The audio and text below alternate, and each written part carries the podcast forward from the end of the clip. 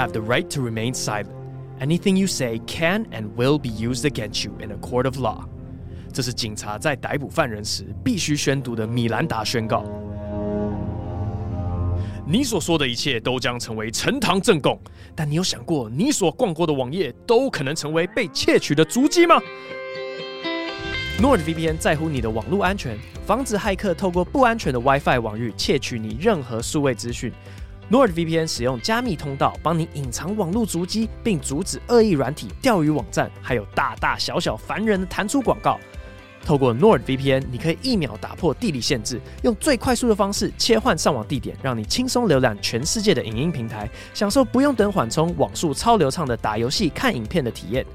想要享受安全自在、网速又快的线上世界吗？下滑节目资讯栏，点选 NordVPN 连结，并输入折扣码不 boring，就能享受一个月免费试用以及全新的恶意软体防护工具。此外呢，用我的折扣码购买方案，一年现省五十八趴，两年方案省七十三趴，平均每个月不用一百元。保护使用者，避开有心人，上网就选 NordVPN。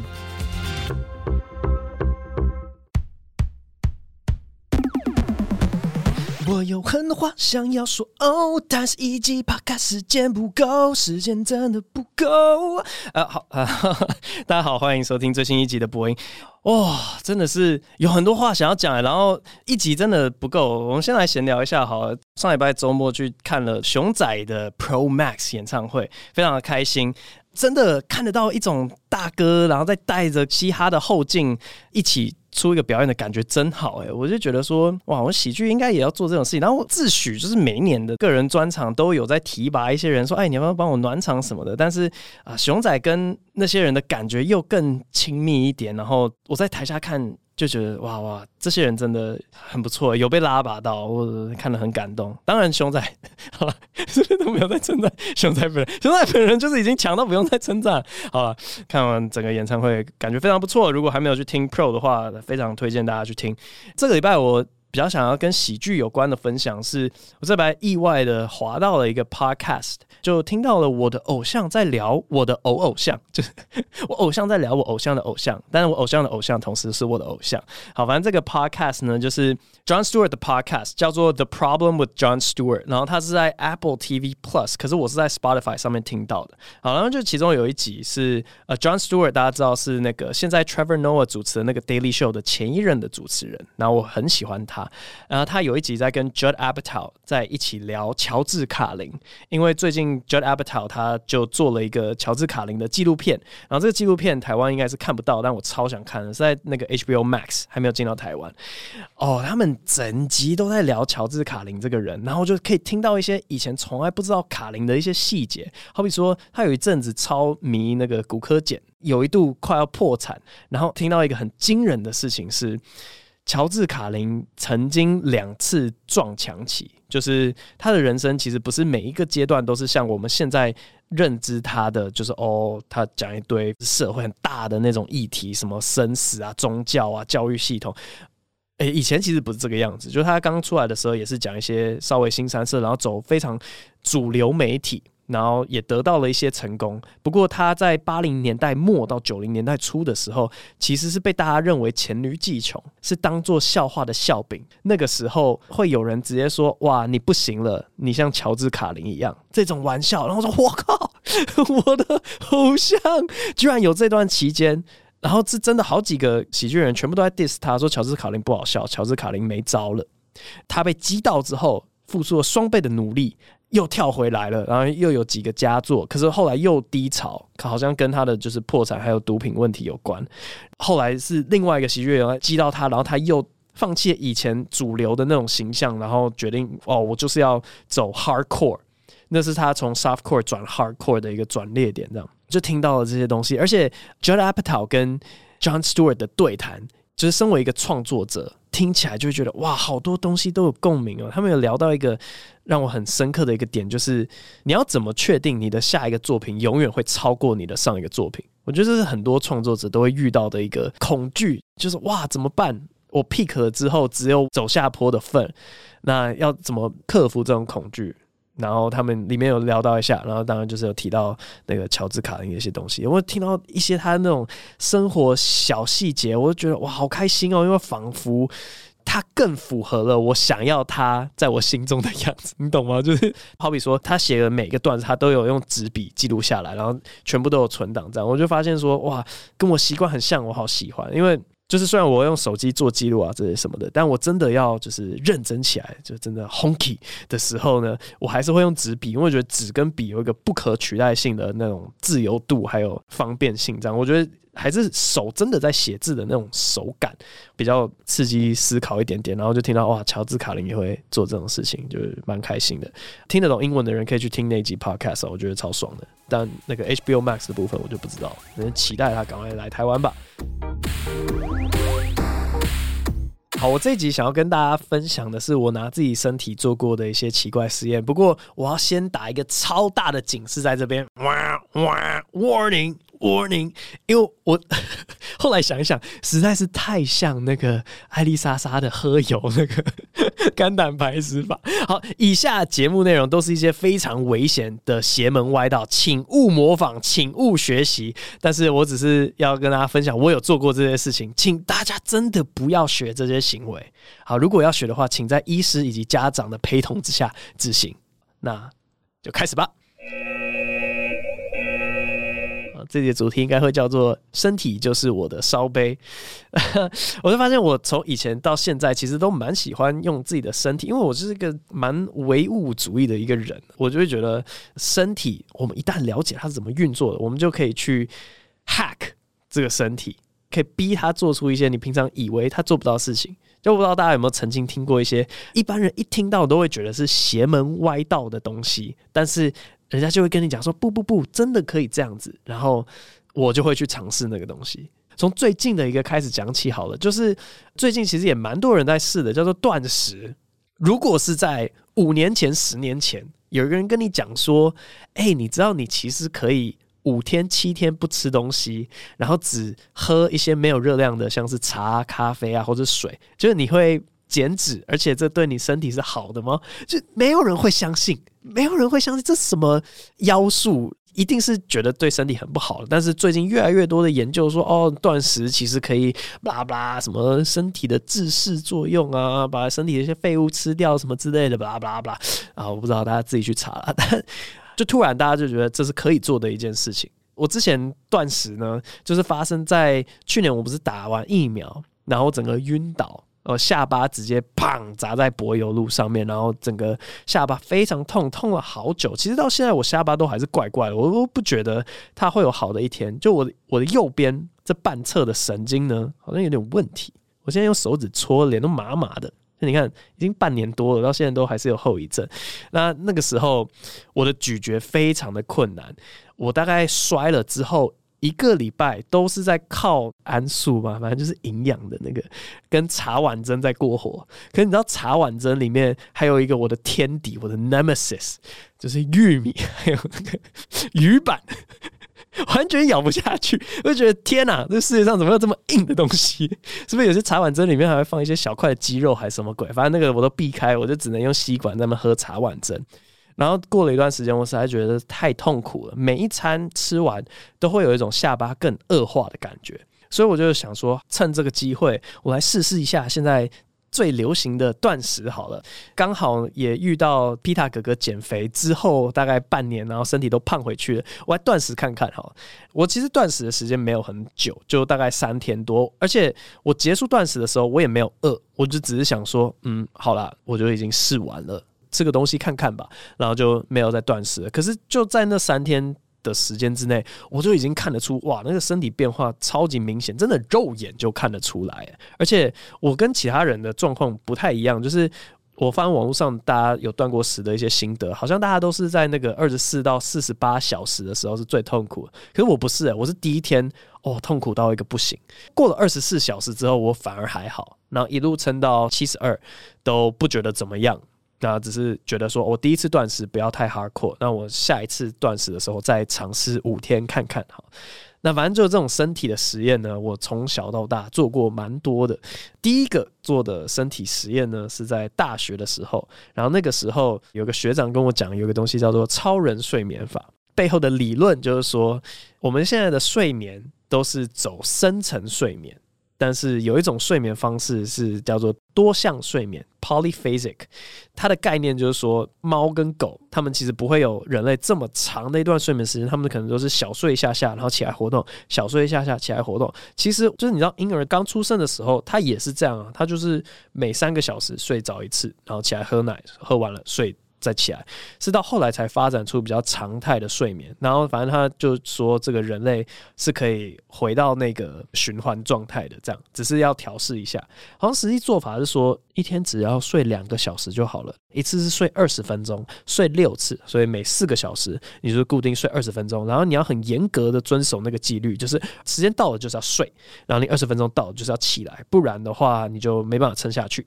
那我记得我是大学因为双主修的关系。所以我觉得期末考的那周，我实在是觉得说睡眠浪费掉我太多时间了。我非常需要时间来念书，那我不如就期末考这个身心俱疲的状态之下，尝试超人睡眠法吧。然后我就开始边念书，然后念累了就是趴下去睡个二十分钟，那起来继续念，这样啊、结果非常的失败。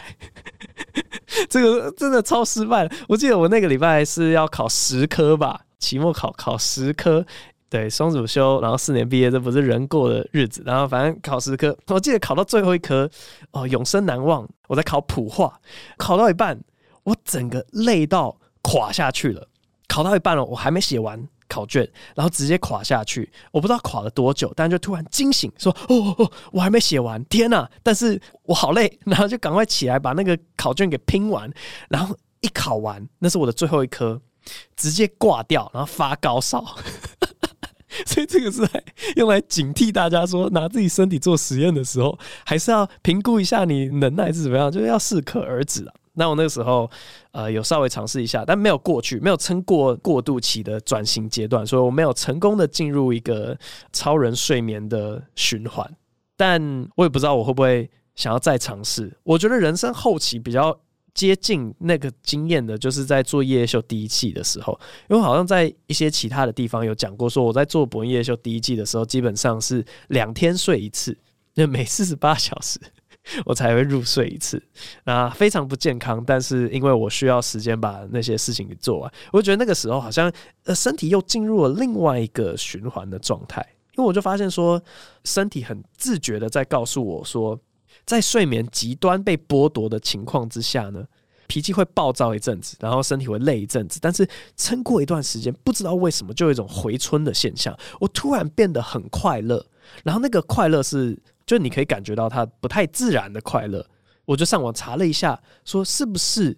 有所谓的睡眠剥夺到一个极限之后，身体会为了生存做的一种起死回生。哎，结果果然有哎！我那时候用什么关键字去查的？反正就睡眠剥夺嘛，sleep deprivation，然后 euphoria 欢愉的感觉，然后发现哇，真的有哎！你睡眠剥夺到一个极限之后，你的身体会为了活下去分泌一些物质让你快乐。我就觉得哇，太奇妙！我其实有时候觉得身体其实在潜意识里面比我们还知道自己要干嘛。因为有时候喝到宿醉或什么的，然后我不知道为什么会突然很想要吃一个东西，或突然很想要做某一件事情，然后果不其然去做那些事情或者吃那个东西的时候，呃，身体就会好很多。就是现在当然知道说宿醉，有些人会说啊，你要去喝蛤蜊汤或什么什么鬼的，但是在知道这些之前，我如果宿醉，我就会身体直接告诉我说，我现在好想要喝一个很咸那热热的东西。我不知道为什么，但是我身体就知道我要这个东西，或者是我记得有一次宿醉，我就是很想要泡澡，我就觉得我泡澡就会好，开始泡澡，然后，很奇怪，宿醉就好一点点。反正我的身体就是会告诉我一一些事情这样子。那后来研究所出国的时候，因为学到更多，你这个身体其实是这样运作。然后我记得上课的时候有两次，老师就直接征求。有没有勇士想要出来跟大家示范一下？身体真的是这样子。我永远是那个第一个举手说，我我老师选我，我要拿自己的身体做实验。那第一个是那个前庭电流刺激，英文是 Galvanic Vestibular Stimulation（GVS）。好，你应该查 GVS 就查得到。前庭是耳朵里面的一个构造，它是掌管你这个身体平衡的功能的。前庭的电流刺激呢？哦，这个方法听起来就超原始的。我记得是拿一个九 V 的。电池九伏特的电池，然后把正极跟负极呢接两条电线出来，粘在你耳朵的后面，然后一旦通电之后呢，你身体就会整个那样转过去。很像是你想象篮球要转身过人的时候的那个速度跟力道，只是我没有要过任何人，然后那是身体的反射啊。反正就是老师就跟我们讲说，哦，耳朵里面有掌管平衡的器官，然后大家知道身体的各种讯号都是用电流在传送的嘛，所以呢，我们如果从外面送一个电流进去，你会以为你在旋转，所以你身体做出来的旋转其实是要对抗你以为你在往那边转，就是我如果以为我在往左转，我的身体就会想要往右转来平衡过去。好，所以如果通了一个电流，让你以为你在往左转，但实际上你没有在往左转，你就可以看到那个篮球的转身过人的那个动作。我那时候还跟老师讲说：“哦，那老师，我不就想象我在往右转，或者是我有意识的往左转，我就可以抑制掉这个身体的反射吗？”然后记得老师那时候就说：“ 呵，你等一下可以试试看啊。”然后。完全对抗不了，我觉得这是个很有趣的问题，就是你能不能靠意志去对抗一些你身体的反射？我一直以来就觉得意志是可以胜过一切的，但是在那一次的实验当中，我又失败了。果不其然，通电之后，我忘记反正正极负极是会造成你往哪边转，但是就通电之后，我就整个转到地上去了。到地上，因为我没办法克制，往右转之后，我一直不断的觉得我在往左转，然后就是会一直想要转，然后在地上很晕。哎，身体真的是这样运作的。好，这是在研究所第一个做的小小实验，然后第二个研究所做过的实验，身体实验是叫 Transcranial Magnetic Stimulation（TMS）。查 TMS 啊，是不是会查到 That's my shit 啊？不，不不，小老 Leo 三七，好，不是 TMS 颅磁刺激治疗，后来用在一些疾病的治疗。好，我现在好像原理啦，反正就是拿一个电圈，然后大家记得磁生电吗？应该都不记得吧？反正就磁生电，然后它直接在你的头的外面，它没有侵入性，它是直接在你的头上面，然后它开启那个磁铁，然后就会有哒哒哒的声音。它是电流直接在刺激你的那个大脑，然后那时候上课做的是，我们去找出了大脑里面的运动区，就 motor cortex。老师就说：“哎，磁铁打开之后呢，你的手就会弹起来。”然后我想说：“怎么可能？” 因为那真的听起来像妖术，然后说有没有人自愿？然后说我我我要自愿啊，真的很猛诶。因为以前我们就是会学嘛，那都是课本上的一些图，就是说哦、你大脑这个地方呢，就是那个运动区，而且是管手的，然后再继续往这边走，就是运动区，而且是管脚的。你知道那个图就是这样子吗？没有任何实际的证据在你眼前让你相信。不过那次的那个 TMS，我就上去，然后。他就拿一个电圈，然后说：“好，各位同学就看到这边哦，这边比较靠近中间一点点哦，我们来电一下，啪，脚就要弹起来了，然后就哇，超酷的。后来就继续往下走，说好，那继续往下走一点点，这边应该就是手会手指之类会弹起来，然后他就磁铁这样打电我一下，然后手真的就弹起来了。我想，哇，看这实在是太酷了，我们的身体真的就是一个，就是一个这么物质的一个机器耶。”所以就这样，从大学到后来，我就一直拿自己的身体做各种奇奇怪怪的实验。我记得以前好像也接过一个业配，他就是就是说，哦，只要透过电你的腹肌呢，你就可以产生腹肌。然后那时候一接到，你知道，所有的创作者好像接到这个通告的时候，都觉得说，嗯，这好像有点邪门歪道或什么的。然后我果然又是第一个举手说，我要做，这听起来太酷了，我要做这件事情。然后除了这些曾经做过的实验之外，我也一直在想到底。身体有哪些东西是可以开发，但是我们还没有开发成功的？就是大家回想一个经验：紧张的时候肚子会痛吗？至少我是这样啦。从国中啊、高中，每次大考的时候，肚子都会超痛的。所以我们可以知道说，你的情绪会影响到你的肠胃蠕动。大家有想过这是有连结的吗？然后我想说，为什么这个连结只能是单向的呢？如果是双向的话，我们是不是可以透过肠胃蠕动来控制情绪，或者是我控制我的情绪，来让我的生理运转，就一些新陈代谢可快可慢？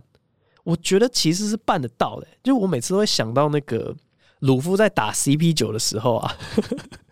讲一些超宅男才懂的东西，反正是打一个人叫威曲嘛，然后威曲他就是有有一招是他可以吃很多食物进去，然后他就说嗯，直接吸收，我就觉得那个应该办得到，应该有些人可以透过修炼，然后来逆向控制自己的各种肠胃吸收，因为你的情绪就是可以影响嘛，我就觉得那个神经的回路那个连接应该是存在的，我们应该可以透过意识。去控制一些自主神经系统的东西，然后我就从这个点一直开始去想，哦，那还有什么别的是那种自律神经系统，然后是不是都有办法控制？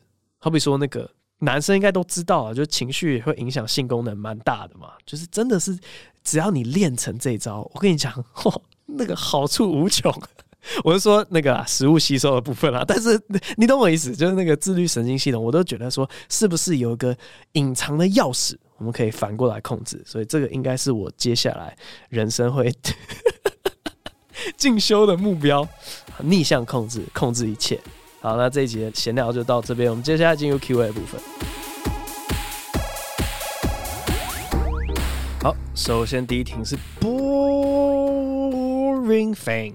问节目相关的问题，他说：“请问目前有考虑增加一些大型的节目吗？虽然知道博恩根本不会想要再做夜夜秀，其实我有个想法，像是电视节目能普及，也是因为长久的播放才让大家慢慢习惯。但是台湾喜剧一直没有一个比较稳定输出的大型节目，我认为如果可以做到，或许能让喜剧传播到更多人眼中。当初是因为夜夜秀认识萨泰尔，可惜之后就没有了。但是我认为如果有像这样的大型节目会更赞。我身边的人越来越少关心社会议题。”因为如此，我觉得不只能让大家关心社会议题，更能让喜剧普及。最近看到萨泰尔在广阔人才，才期待有新的作品。好，感谢你。那个大型节目，对啊，就是有需要。我前面都超级认同，但是看到最后，就还是跟社会议题挂钩，我心中就。那个夜夜秀的反感又又跑出来，这样。如果我要做任何大型的节目的话，我会希望它就是纯粹的喜剧，完全不要跟社会议题挂钩。你知道我为什么讨厌夜夜秀？大概有百分之三十的原因是因为要访问别人，那百分之七十算了，有百分之八九十的原因都是因为要写 A 这个东西。如果可以不写 A 的话，我觉得夜夜秀这种形态的谈话型节目，我超好做的。我觉得我做 daily 都可以，我认真讲，那个超简单的。我记得我有一次，我们就是为了。Gogoro，然后连录了两天嘛，礼拜六录一集正常的夜夜秀，然后礼拜天录一集为 Gogoro 做，然后那集 Gogoro 就没有要写 A，超轻松，我靠，那个让我觉得说哦，真的是做 daily 都行，是因为 A 这个东西像是一个拖油瓶，真的超级。大的一个障碍在阻碍我这样，然后也因为给人一种呃什么社会议题都要关心的那种形象啊，让我觉得心很累这样。但我觉得需要有，而且啊，稍微讲一下鼓好了。以前就是因为有一些那种什么 Johnny Carson 啊、David Letterman 这种节目，大家才慢慢看到 stand up。因为以前那个节目真的很屌，它是一块红布，然后红布掀开来呢，就会有一个人出来讲 stand up。然后如果他讲的 stand up 够好笑。观众够捧场，就是那种掌声雷动的话，他就会直接这样子招手说：“过来，过来。”然后我要访问你，然后你就可以从红布那边走过去给他访问。然后如果你讲的不精彩的话，那个红色的布幕会直接 盖起来，把你盖住，然后你就回家了。这样，我就一直觉得哇，这机制哎很猛哎，他就是可以真的让大家看到 stand up 这个表演形式，而且强的人会再晋升，再被提拔。希望有人可以做出来啦。那个嗨咖不是想要做谈话性节目吗？就嗨咖加油，交给你了。那我们萨泰尔是有打算要做别的大型节目这样子，但我也不觉得会是常态的，应该也是一季一季这样子。好，下一个是 JYT 二二二五，他说博恩很像道明寺长相，好，我先念。Hello，博恩，我不是免费仔哦，我有买盐上奶哥跟盐上大礼包，挂号付免费的奶哥。因为是后来推出，跟最近的线上课程礼物，我真的是笑烂，还有创意。为什么会这么热衷买呢？因为找不到朋友跟我一起去看。话说回来，标题我是新资料夹的老粉，常听新资料夹，在听博音之后，挂号第一个礼拜就听爆。我有一个想法，博恩很像道明寺，就是学生时代里面大家都很崇拜，但永远打不进的超级有钱人小圈圈。瓜吉就像杉菜，是一个亲切没气质，但是总是在大家身边的邻家大姐姐。嗯，希望瓜吉没有看到我这么说。挂号纯粹就我个人听感感受而已，希望没有冒犯。我想问，因为《绝命律师》出好慢，慢到我重看我超爱的《绝命毒师》。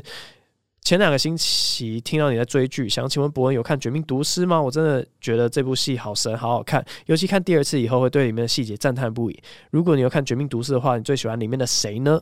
是从凡人变成神又跌落神坛的 Walter，或是里面我觉得最最善良又不舍的 Jesse Pinkman 跟 Mike，还是我最喜欢的是鼻子超灵的 Saul Goodman？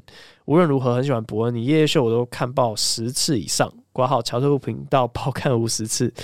上个星期听到你说萨泰尔频道有很多酸民留言，所以你都不看。我想给你鼓励，你做的事情都超棒、超有想法。相信有另外一大群人跟我一样，平常只是潜水，但绝对会为你跳出来说话的观众。谢谢博恩给我们这么多欢笑，祝福全家平安健康。每周五更。P.S. 希望乔瑟夫也出 Podcast，基于原住民身份，一周二十分钟就好。好，感谢这位听众观众。《绝命毒师》有我也有看，而且也是看两次。第一次是在当替代役的时候，每天回到宿舍都在看《绝命毒师》。第二次是跟老婆一起看的，因为他没看过，然后我想说啊、哦，我一定要再重看一次。我里面最喜欢的好像是 Jesse Pinkman，因为他是那个、啊、里面的 Everyman 啊，就是善良的人有一个投射这样。然后我觉得他真的是里面。唯一的这个良心代表，就当所有人都在为了自己的利益叭叭叭的时候，就只有他有一点点的人性，所以蛮喜欢他。虽然他有些人会觉得他就是个孬种嘛，什么都不敢做，但那个才是真正的凡人长的样子，我蛮喜欢看他的这样。你说很像道明寺哦，对啊，我不知道为什么会给人一种距离感，然后。哦，对对对对对，就是绕回我一开始讲熊仔那个，我会那么喜欢他的那些嘉宾，是因为他真的感觉跟他们是朋友，然后没有距离感。但我总觉得每次其他喜剧人在跟我串的时候，都好像很有距离感，包括在私下什么之类的，我也不知道为什么。但一方面因为我不太喜欢社交，所以我也蛮享受这个距离感的，所以 就蛮矛盾的一个心态这样。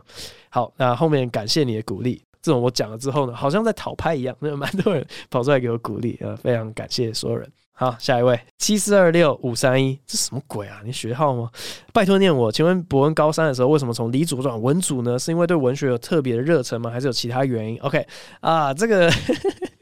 我高三的时候就是觉得说，因为理主在本质上就是这个世界有很多奇妙的地方，呃，美妙的地方，我们要去理解这个世界。可是文组在本质上就是人类有很多奇妙的想法，我们要认识这个人。所以我就觉得说，理主的人再怎么伟大，他都是发现了一个不是他的东西，你懂吗？他他了解了这个世界，但是高三的我认为那个是可以被取代的。假如说今天牛顿没有发现万有引力的话，会有下一个人发现，那牛顿这个人的特殊性又怎么样？所以我就觉得说，只有文组的东西是那个人的不可取代性是最高的。之后我们读的东西，就真的是在研究这个人，哇，他这个人想法，他才会显得他的价值是独一无二的。所以我那个时候就这样想：我如果要成为独一无二的话，我一定就是走文组。那后来走文组呢？因为后来双回理组嘛。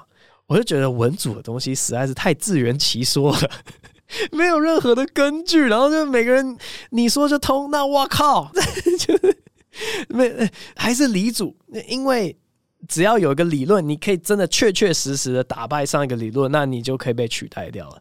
我就觉得说啊，那那那还是理组有一个很棒的价值，而且后来读到能够发现一些东西。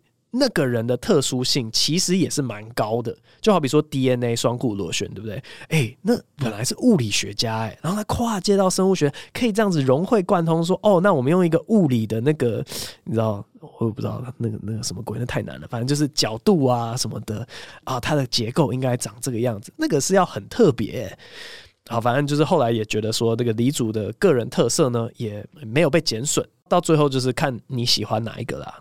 现在会从事这个行业，好像也是稍微比较偏文组一点点。对，大家都来研究我这样，嘿嘿嘿，没有偷渡熊仔的歌词哦，因为我唱的没有很多。好，下一个不是作者本人。综艺大热门，挂号可以不用念昵称，哇，都念完了，你写 前面一点点嘛。Hello，博恩，想请问博恩关于综艺大热门那次录影的经验，因为底下留言区大家都在为博恩打抱不平，说现场观众不尊重博恩，想请问博恩本人关于那次的看法。谢谢博恩看我留言挂号，如果有看到，其实我觉得那个不怪任何人，我也不怪制作单位，也不怪宪哥，可能大家现在台面上都觉得说我很讨厌综艺大热门或或宪哥，但我其实没有，我觉得那个是在一个不得已的状态之下。的那个沟通，然后包含我自己，因为刚出道，也不晓得为自己把守哪些底线。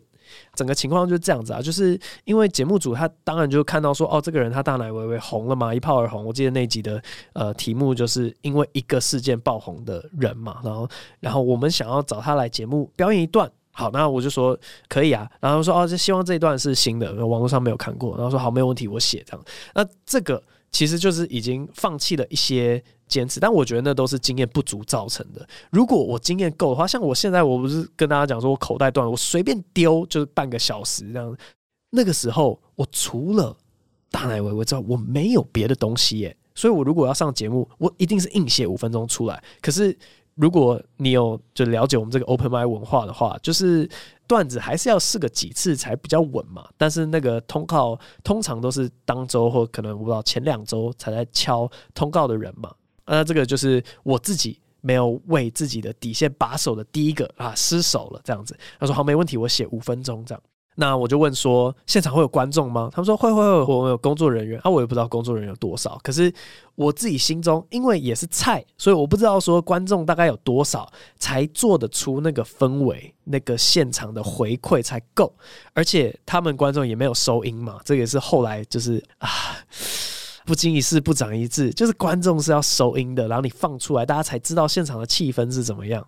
啊，所以第二个把关又失手，这样子。那工作人员现场就是十几个嘛，而且工作人员全部都在工作，你知道吗？没有人在理你，没有人会很认真的给你反馈。然后结果到录影当天，因为他们 delay 嘛，那个大热门好像都是连续录五集这样子，delay 是在所难免。啊，delay 到后面，他们就说：“哎，你那五分钟啊，能不能删成三分钟？”大家又知道说这个段子编排可能不是那么容易，可以直接抽掉一个，然后还是让它整个是完整的一个篇幅嘛。那可是我也还是就是说可以可以，因为对我来讲那个是个千载难逢的机会啊！而且我从小到大都很喜欢宪哥，所以那个是你知道，你可以上综艺大热门一个这么红的节目，然后在你小时候的偶像面前表现自己的方法，怎么可以就是说，哎，那那我不上了，那，五分钟要换了三分钟，那我就不上，不接这个通告，我回家了，拜拜，就没有这种事嘛。就说，好好好，三分钟，那我改，当天就把这个五分钟想说，OK，好，我这样删删删，应该这样三分钟，OK。可是，就因为种种的自己做出来的妥协，最后表现出来就是表现不好嘛。我也承认，我那天的表现就是不好。不要怪其他人什么不帮我捧场之类，那天表现就是不好。我觉得只要经验够，像我现在绝对不会遇到这种情况，因为我一定是沟通清楚，说我要确定那个场子 OK，你懂我，我也懂你，然后才去上。而且现在口袋段子也多，而且我也知道要怎么去变化。就假如说讲了一个，哎，不中。如何因应现场的情况，然后直接把它改成一个对谈式的一个互动。反正现在技巧各种都多很多啦，我就觉得我现在一定不会遇到那种情况。但是那个时候真的是很可惜。但我真的不怪任何人。宪哥当时的那个反应也是为了救场。我觉得为了节目做出来的任何事情，我都是可以理解的。如果是主持人的话，我也是要想个办法救场啊，对不对？所以，唉，遗憾，遗憾。下一个啾啾，吃葡萄不吐葡萄皮，不吃葡萄倒吐葡萄皮。你以为这么简单的绕口令就可以把我撂倒吗？太轻松了。OK，选我拜托，选我，选我。嗨，博文，真的超喜欢你 Podcast，每周一在校车上必听。挂号最美国，在美国读高中了，不要一直打错字。前几天把你的旧影片全看了一遍，发现你是在二零二零新加坡 Comedy Central Asia 的段子都是前几年试过的。虽然段子本身是好笑的，但是都在打到 Punchline 之前就收掉，像是青蛙还有 Detention 补习班。事隔多年，还会想要再试一次吗？以现在的角度，会建议怎么避开这些错误？I really hope you can have extra episodes of podcasts that are all in English, please. OK，哇，这讲到一些那个哎、欸，呃啊，一些幕后，首先。我觉得任何人上 Comedy Central Asia Just for laughs 这种 stand up，这这种东西一定是拿他们最强的段子，没有人在跟你讲新段子的。这个文化就是这样子。我那时候就是收集了一些我自己觉得啊比较强的啊凑一凑，然后就去了。这样，当时把那个逐字稿寄给他们嘛，然后他们。会给一些建议，是因应新加坡这个地方，因为都是当地的民众嘛，我也没有在那边讲过，我不知道什么东西会中，什么东西不会中，这样，所以他们就说新加坡其实相对于台湾比较保守一点点，所以如果有碰到一些性别啊、有政治的东西，你要自己拿捏尺寸。他也没有不准我讲，但他先跟我讲说这些东西可能不中，所以你仔细回想一下，你说我青蛙没有讲到的那些 tagline，还有补习班的那些 tagline。因为实际上青蛙它就是有碰到一点性别，然后补习班的那个就是有碰到一些国际政治这样子，所以是我自己的决定说，哦好，那要不就收在这里吧，因为我不确定他们的民风如何，加上时间的限制，所以我就自己把它修成这样。我不觉得那是一个错误，我觉得那是因地制宜。如果现在还有一次机会的话，我真的是要练习写出一些更全世界通用的段子，因为。最近真的是啊，我就卖个小关子，我有在申请国外的一个喜剧节的一个东西这样子，但遇到的问题就是写的东西都太台湾或是太亚洲，去那边不见得大家会有共鸣，所以我今年会非常努力的写一些全世界都懂的笑话。下一个 Freeman 一四五零，你是一四五零啊？他究竟是网红还是喜剧演员？嗨，伯恩你好，很喜欢你的表演。网络平台上的影片我也会花钱去看，不过我有个疑惑：既然伯恩认定是一个喜剧演员而非网红，那为什么还是要把自己的脱口秀影片都上架在哈密 Video App 网红馆上呢？有没有考虑未来为脱口秀创立一个专属 Stand Up 的平台，挂号例如站起来馆呢？会问这个问题，只是我觉得为了看萨泰尔的 Stand Up 就订阅了一个，我根本不会。去看其他网红影片的网红馆实在是不太值钱。挂号不过单点喜剧大片我也会买啦。差 D，哇，Freeman Freeman 摩根啊！首先我有个非常大的困惑，就是为什么我们把影片上在哈密 Video 上面，然后所有人都认为哈密 Video 就是我们在管的，还是你没有这个意思啊？很困惑，我觉得大家对我们真的是有非常大的误解。因为哈米要做什么宣传啊？哈米要怎么卖？要要要怎么？就是你为什么都觉得我管得到啊？好，不过这个问题呢，我可以跟大家讲，我是有跟这个练懂练台生当面面对面坐下来，然后有提过这件事情。因为没错，我就是觉得我是个喜剧演员，我不是个网红。那国外喜剧演员呢，他们都是进军好莱坞，而且他们的喜剧作品的地位跟电影是一样的。为什么我要被放在一个网红馆？我有反映过这件事情，我说你就是把我放在主页就好了，不用把我放在网红馆里面。不过呢，这就跟他们整个平台的策略有关了，不讲得太清楚哈。不过你后面的心声有稍微，就是你自己反思一下你自己的心声，然后你想说他们可能是为了什么策略这样子去做的呢？嗯，好，那那大概就这样子。下一题，鸡巴。他说：“贺龙是不是皮痒了？看完炎上彭恰恰，彭恰恰是第一个被火化的秀。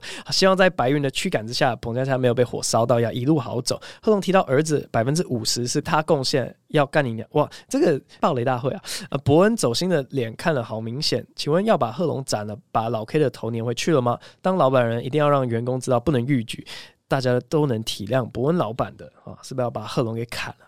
我只想要澄清一件事情，就是我当下那个脸的表情。除了戏剧效果之外，就是其实我没有那么不爽啊。但是要说有一点点不爽的话，完了完了，又要被骂。那个情绪是对着观众的，就是我会觉得说，拜托大家，你怎么会笑在这些地方？因为贺龙喜欢造谣来讲笑话，这不是一天两天的事，我早就习惯了。但是观众吃这一套，真的是让我摇头。就是你们为什么会听到一个人他在造谣说，哦，我干过你老婆，然后这种真的是只是走 shock factor 惊吓指数，然后对我来讲翻转薄弱 的笑话，然后大家反应这么大，甚至是拍手叫好，我那个摇头真的是说，哇靠，对你们这些观众，而且后面还有一个追打的那一拍，我心里很过不去啦。对我来讲，我当初在看那个大家的脚本嘛。基本上演上蹦恰恰这场真的是因为喜剧演员太多了，我完全全部都放行，我没有没有大改任何一个人的本。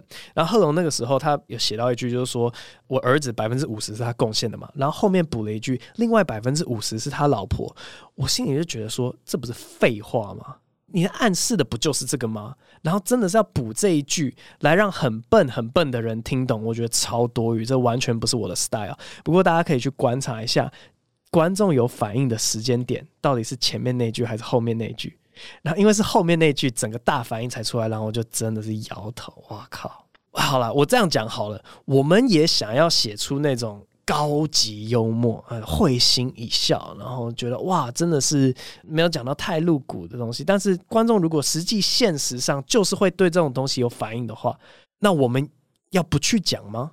然后就是一直自命清高，讲说哦，这个才是真正的这个高级的幽默。虽然观众反应都比较冷淡，然后虽然观众都比较吃所谓低端的那一套，真的要这样吗？不知道，这是个难题。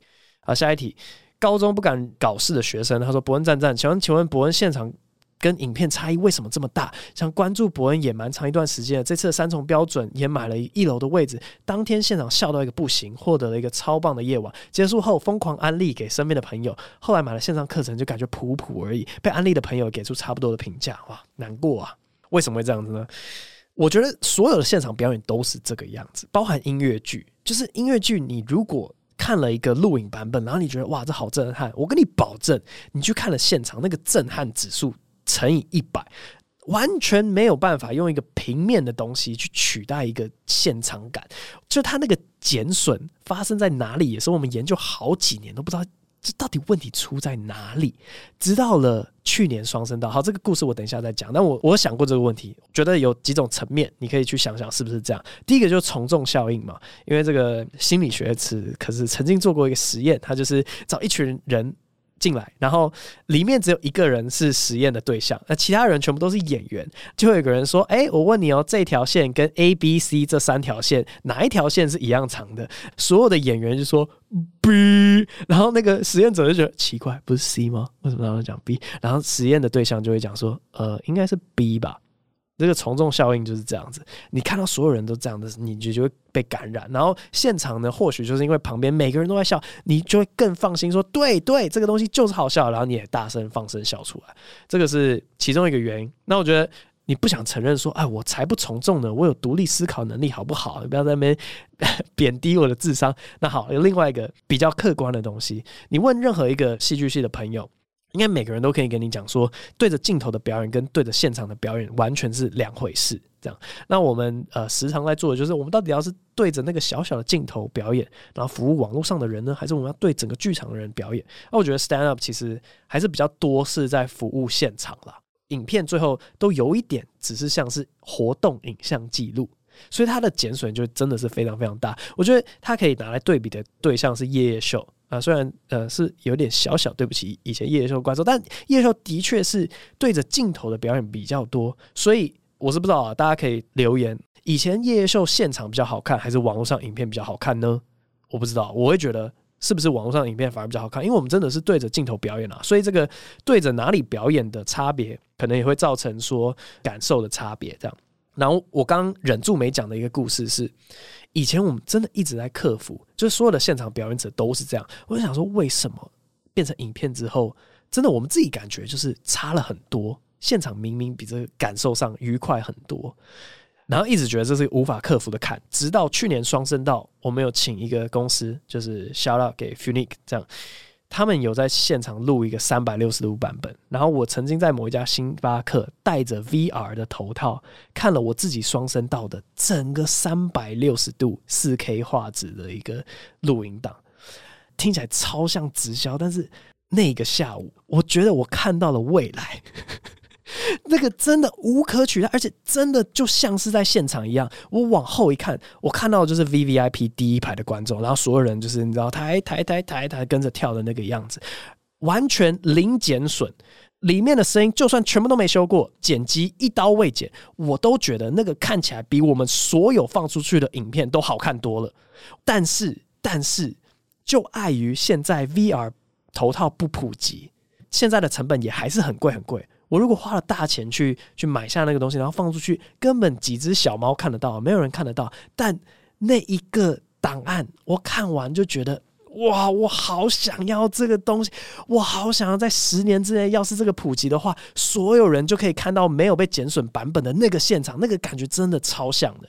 所以。业配 Meta 头套 没有了，没有了。Apple 最近也要出头套是吗？我不知道啊。我真的觉得未来在那边。然后如果可以做到任何没有差异的东西的话，可能就在 VR 的档案里面，对，那个会比较像一点。在那之前，我都觉得啊，有点没办法取代。就真的只有看过现场的人可以帮我们作证，就真的现场是好看许多的。好，最后一题，传说 ID 蒙奇 D 鲁迅。听跟熊仔录的那集里面的重点，国中会滑滑板，其实是高中了。博恩之前有说过自己还蛮三分钟热度的，想问博恩那时候滑滑板也是这样吗？还有滑板到底是玩到什么程度？Ollie manual 还是在滑板场随便滑？OK，那个时候 Ollie 会啊，然后还有一些什么 kick flip，对不对？除了什么一些最简单的什么踢踏那些，当然都要会之外，我停下来的原因就是因为我要 Ollie 是臀跳嘛，反正就是我要跳过一个停车场里面不是有一些。模型的铁杆，就是为了阻止行人或车子进去的那种障碍物。然后，反正那时候要臀跳过一个那个模型的杆子，然后结果没有翻过，整个脚大扭伤。然后因为那个大扭伤，我就休息一段时间。那休息好了之后，我也没有回去了，大概就因为这样就停下来了。这样，但那个滑板的经验后来有转移到后来去跟那个巨阳尼玩宽板滑水，很多概念就觉得哇，这个跟滑板好像，所以。很快我就站起来，宽板滑水好像没有没站起来过。我说实在不太知道要怎么不站起来，这样不就是站起来吗？好，但太自大了。OK，好，反正就是我觉得那个滑板的身体记忆还存在我体内，以至于后来在做一些板类的运动的时候，都很快就能上手。大概就这样。然后最后进入鸟叫的部分，这个外来种八哥实在太肆虐了。我们来学一下本土八哥的叫声好了，其实很无聊，就这样。再高一点，咻咻咻咻大概就这样子啊，维护本土物种。好，这集就到这边，下期再见，拜拜。